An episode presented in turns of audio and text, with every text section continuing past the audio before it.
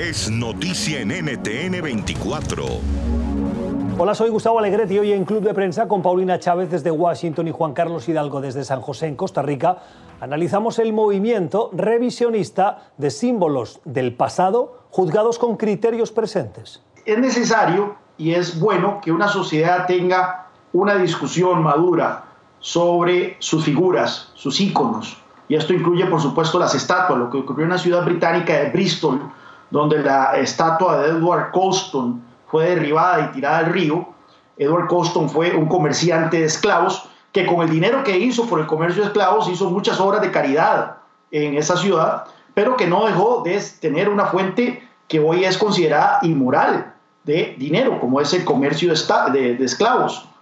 Pero luego de ahí empieza entonces toda una discusión, porque fue una decisión no tomada en un contexto de audiencias públicas, en una municipalidad, en un gobierno local, sino que fue tomada por una turba. Y eso es lo que a mí me preocupa más en, este tipo de, de situaciones, cuando son turbas las que toman las decisiones y no es un debate democrático maduro. Vemos que también la estatua de Churchill frente al Parlamento inglés eh, fue eh, rayada con graffiti y ya se está hablando de, eh, de, de, eliminar otras estatuas. Hay, por supuesto, símbolos que generan un, un gran malestar eh, dentro de la comunidad afroamericana precisamente por lo que representan y precisamente porque eh, desde esa perspectiva no tendrían que estar siendo venerados o no tendrían que tener un lugar en la historia que deje fuera esos actos inmorales en los que incurrieron. Pero también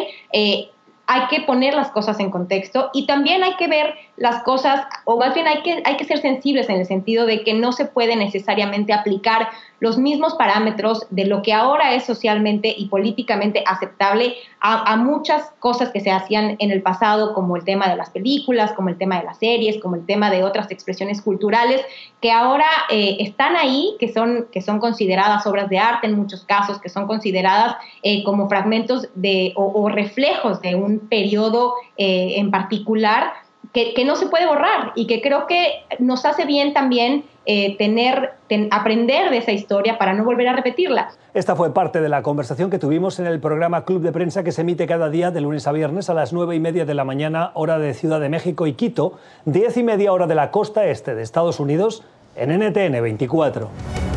NTN 24, el canal internacional de noticias con información de interés para los hispanos en el mundo.